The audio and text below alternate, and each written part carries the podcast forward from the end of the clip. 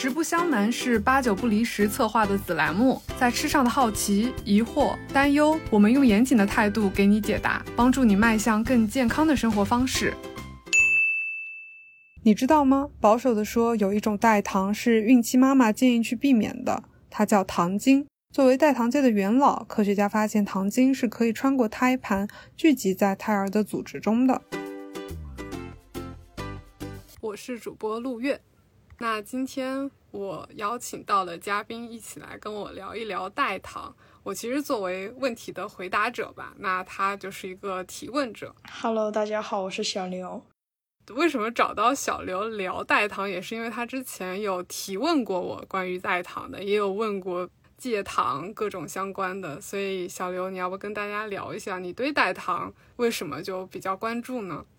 嗯嗯，我对代糖的关注是始于我在两年前就是经历了一个减肥期，然后大概是从体重在七十五千克，然后减到了差不多。五十三千克这样一个过程，还是就瘦了蛮多。因为那个时候，其实我的身高其实只有一米六出头，所以我的身体是非常不健康的。然后我整个的体脂比例已经达到了百分之三十九点五了。可能一方面也是为了一个外貌外形的一个呃提升吧。然后另一方面也是我的身体已经感觉到我已经负荷不了那么那么高的体重了。就比如说走路已经开始喘了，所以我就开始进行了一个。很漫长并且非常非常痛苦的减肥阶段。然后，然后我在减肥期间呢，其实是通过了很多的社交媒体渠道，包比如说像 B 站呀、小红书啊，我会去嗯关注一些减肥 UP 主，然后健身 UP 主。嗯，当时呢，就是有很多 UP 主他会提到说，关于糖这个东西，就是戒糖。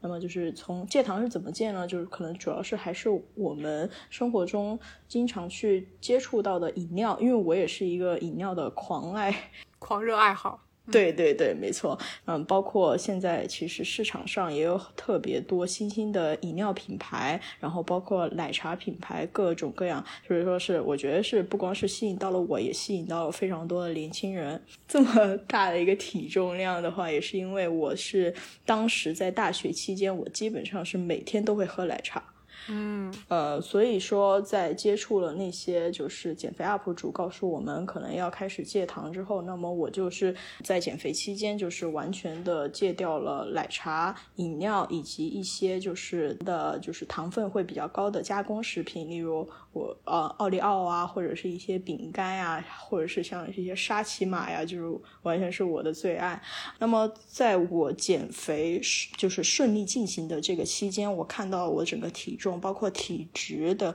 一些身体指数在越来越就是健康，或者是朝着标准的那个方向去迈进的时候，那么我是觉得说戒糖对我的身体是有好处的。对，所以说我也是从心里去认可了戒糖是对身体有好处的，糖分摄入过多或者摄入过量是对身体是会有一定伤害的，包括是对我们的体重。呃，我哦，我从戒糖这个过程到去接触到代糖这个过程呢，其实一个原因是因为呃英国留学了，然后其实在那之前我是很少，其实几乎没有的去摄。嗯，去接触过这种代糖饮料，因为以前其实当时是有一款那种全黑色的可乐，嗯，叫做极度，应该是百事可乐出的。嗯，对对，我觉得应该那个时候是第一次接触，但当时喝了之后就觉得，哦，没有灵魂。好奇怪的甜味啊，就是会有这种感觉，是很难接受的，不好喝。但是我就去英国留学之后，因为他们的麦当劳、肯德基以及汉堡王这种快餐品牌，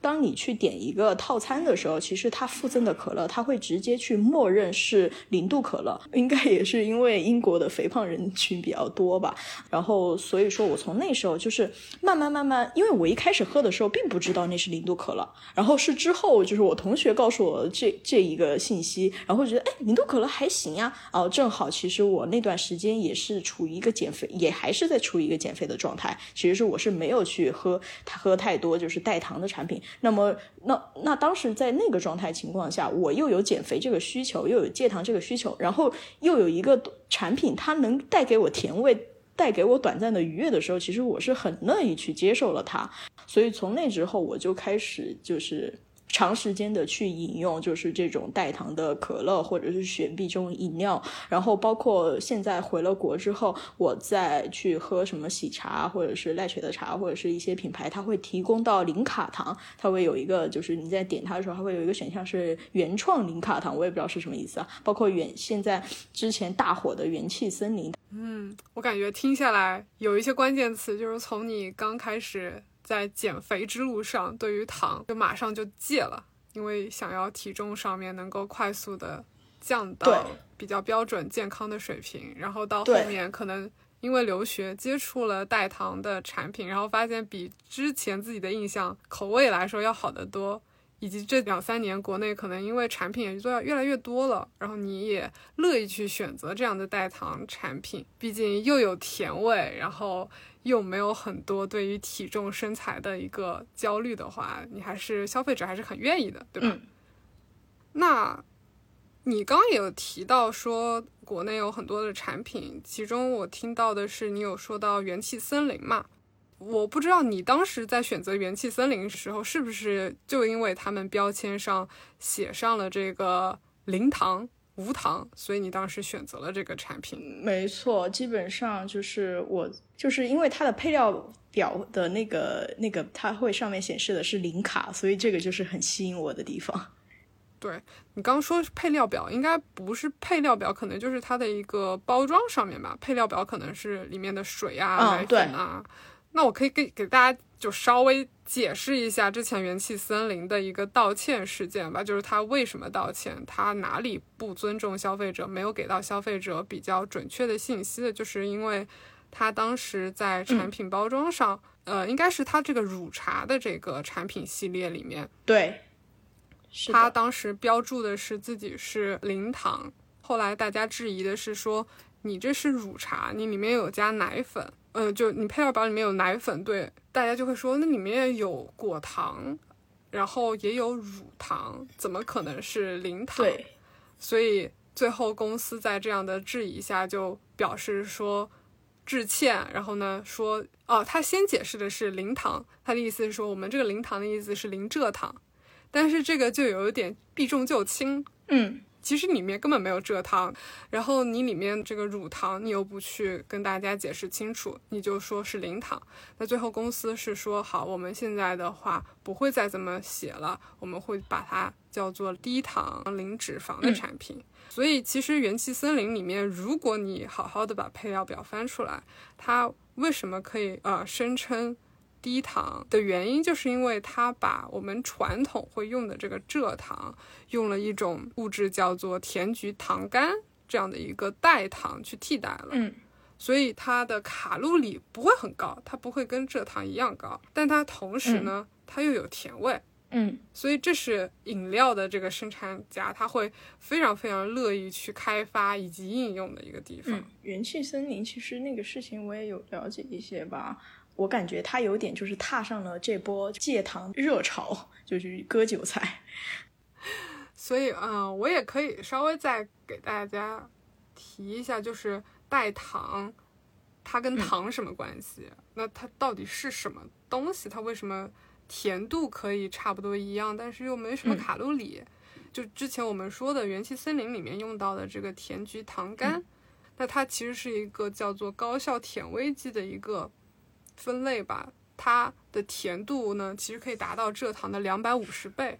甜品当中，你放如果把蔗糖跟甜菊糖苷同重量换的话，出来的这个产品可能会齁死人，就因为它甜度非常非常高。那这样的话，其实对于饮料生产厂家来说，对于他来说是个很好的事情。也就是说，它可以用一点点的甜菊糖苷就可以达到消费者想要的这个甜度。那对于卡路里来说呢？甜菊糖苷它每克它的卡路里是为零的。OK。然后而蔗糖呢，就是四大卡每克。所以说，这对于大家来说又是一个很好的事情。也就是说，我喝下去，它好像不会引起我任何卡路里上的一个，它我没有摄入任何卡路里。也就是说，我体重很有可能就不会增加，即便我喝了这么一瓶来说。对，然后呢，甜菊糖苷它为什么就没有什么卡路里？是因为跟这个物质这个分子这个化学的结构在人体消化代谢是有关系的，就是说我们的肠胃即便吸收了，但我们它不会参与我们其他的代谢，会随着我们的尿液或者粪便直接排出，所以说相当于它就是一个过客，它并没有被我们呃我们身体里面的细胞利用吸收。怎么说更准确的来说，是有一些非常快的吸收，又非常快的分解。但是你的脑子会很开心，因为你尝到了这个甜甜的味道。嗯，我其实还可以看到，就除了说甜菊糖苷很热门，其他的一些呃甜味剂，比如说木糖醇呐、赤藓糖醇，还有什么山梨糖醇、三氯蔗糖、阿斯巴甜、安赛蜜，就这些也是我发现好像目前产品里面会比较常用的。嗯，我可能比较熟悉的是那个阿斯巴甜吧，然后我记得就是在零度可乐上，就可口可乐公司和百事可乐公司，他们应该使用的是这款甜味剂。对，没错，你记得非常精准。可口可乐、雪碧、芬达他们的一些什么零度系列啊、零卡系列，确实用的就是阿斯巴甜。因为我其实我记得，就是像这种阿斯巴甜和你刚刚所提到的赤藓糖醇或者是木糖醇，其实它们还是有一种区别，因为糖醇和糖应该是有区别的，对吗？对对对，糖醇的话，你听这个名字跟糖来说，它们肯定在分子结构上有一些区别。它的这个结构会导致你人体消化吸收的地方也是会有一些影响。比如说木糖醇，它其实每克就是两点四大卡，也就是说这个其实比四大卡普通的蔗糖来说要低了。那赤藓糖醇呢，它几乎为零，这个是一些区别，就是跟糖，我们我们这里说的糖就几乎统称或者指的就是这个蔗糖嘛，或者葡萄糖这样子的，对。对，那像如果像你说代糖，它是没办法被人体吸收，那么蔗糖、果糖肯定是能够被人体吸收。那糖醇可以被人体吸收吗？糖醇的话，大家的这个你可以从它的卡路里上看出来，就是它的吸收消化的路径肯定跟普通的蔗糖来说是有差别的。OK，因为糖醇的话，有一个挺想跟大家分享一下的。就如果说你是那种吃了西梅就马上拉肚子，就肚子肠道非常不适的话，那你在饮用一些代糖产品的时候是需要稍微注意一下。如果这个代糖的饮料它用到的就是我们前面说的赤藓糖醇或者有一些糖醇类的物质的话，那很有可能这些饮料。你喝下去之后，你的肠胃反应会比普通健康的成年人来说会大一些，就是你很有可能肚子一下就觉得胀气了、不舒服了，好像就要去上上厕所了。这是糖醇它的一个嗯、呃、通便的一个功效吧。就有一些人他会尤其的敏感，对，不知道你是不是那种喝了代糖饮料会有些肠胃不适的？这个我。嗯，倒是没有接触过，就是有人会说我喝了代糖饮料，好像身体不太舒服这样子。包括对我自身来说，我肯定也没有这样的情况。那我觉得其实这样挺好的。那对于一些吃西梅会拉稀的人来说，它主要的原因是因为西梅本身这个天然的水果里面就含有非常丰富的糖醇，具体的是山梨糖醇。那我们人的肠道对于这样的物质呢，跟蔗糖相比，它不是说像蔗糖一样完全被我们的小肠去吸收的。那谁接收了呃糖醇这个物质呢？是居住在我们大肠里面的菌群，就是我们前面有非常热门去讨论的益生菌啊、呃、肠道健康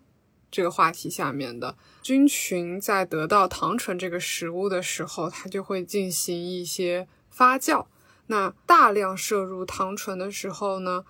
那发酵产生的气体就会让你感觉到不舒服，嗯、对，或者说你本身有一些肠应激综合症，那你就会对于糖醇这个物质尤其的敏感。对，这是一个嗯、呃、想要跟大家提醒的地方。哦 OK，就那么就是因为随着我就是在逐步逐步，现在基本上已经完全接受了就是代糖这个东西，以及就是加入了代糖的饮料和产品之后，那么我也是会思考说代糖它，特别是到了现在到了夏天，我可以就是每天喝喝一瓶零度可乐去就是缓解一下，所以说我就觉得说，如果在我可能摄入的有点量会比较大的时候，那它会对我的身体上会有一些影响。吗？就是就它会真正做到是非常的健康、非常的安全吗？嗯，我觉得这是个很好的问题。就关于代糖，它安不安全？然后它摄入多少会不安全？允许这样产品在食品饮料行业使用的时候，他们其实都是进行了一些实验的，就进行了一些毒理实验。然后同时他们会标注说这个产品最人体来说可以接受的一个度在哪儿。其实他们都是科学家，都是好好的设计了实验去把这样的数字得出来了，然后同时也会去呃进行一些，比如说会不会致癌这样的相关的一些实验。那其实你现在看到的，你能到你能在产品包装上找到的代糖，那其实都是经过了这样的审查流程的。所以说在安全度上，我觉得不用担心，说我喝了这个我是不是就要致癌了？我觉得这个是不需要去担心的。那下面一个问题就是你说的，就是说我我一天一听这个，嗯，会不会太多，或者说我要减少到半听？我觉得目前来说，你可以从我刚刚的描述，他们的甜味非常非常的高，所以说你可以想象你你的口腔能接受的甜度，对于就是加入这个产品的量是非常非常小的，就是你只要加一点就能满足你了。所以正常来说，你去一天喝。一听可乐来说是没有什么大问题的，我觉得这个是你不需要去考虑的，而且你也不会想说你一整天的卡路里，一整天你就只喝可乐。嗯，那以上是我们的上半集内容，我们还有下半集，如果你感兴趣的话，可以继续收听哦。